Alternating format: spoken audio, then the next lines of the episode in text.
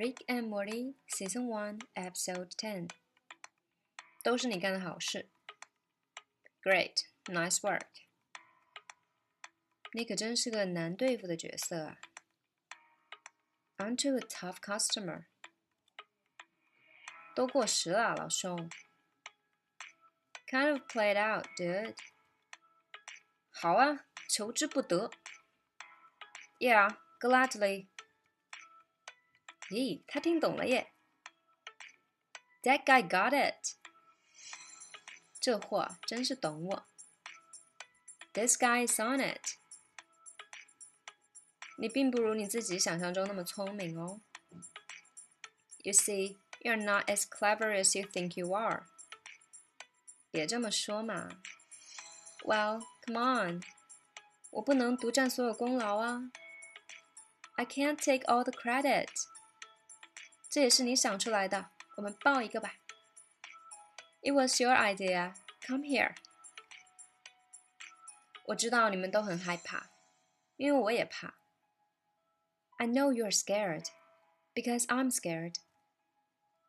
但我们没有理由就这样屈从于命运。But that's no reason to accept our fate. 我们不应该成为被 Rick 定义的附属品。we are not defined by our relationships to Rick. 我们的命运，我们自己做主。Our destiny is our own. 我受够当一个人肉盾牌了。I'm sick of being a human shield.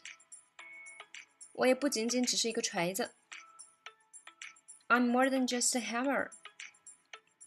嘿，小声点。 Hey, keep it down. 你活得很精彩嘛。You've lived quite a life.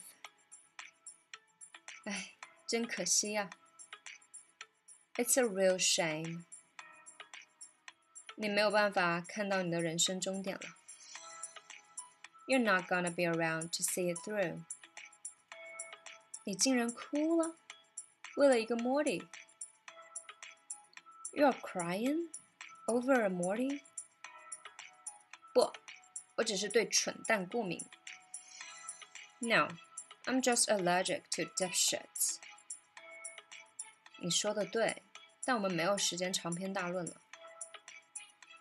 Point taken, but this is no time for arcs. A 和 B 的不同点是什么呀？Hey, what do A and B not have in common?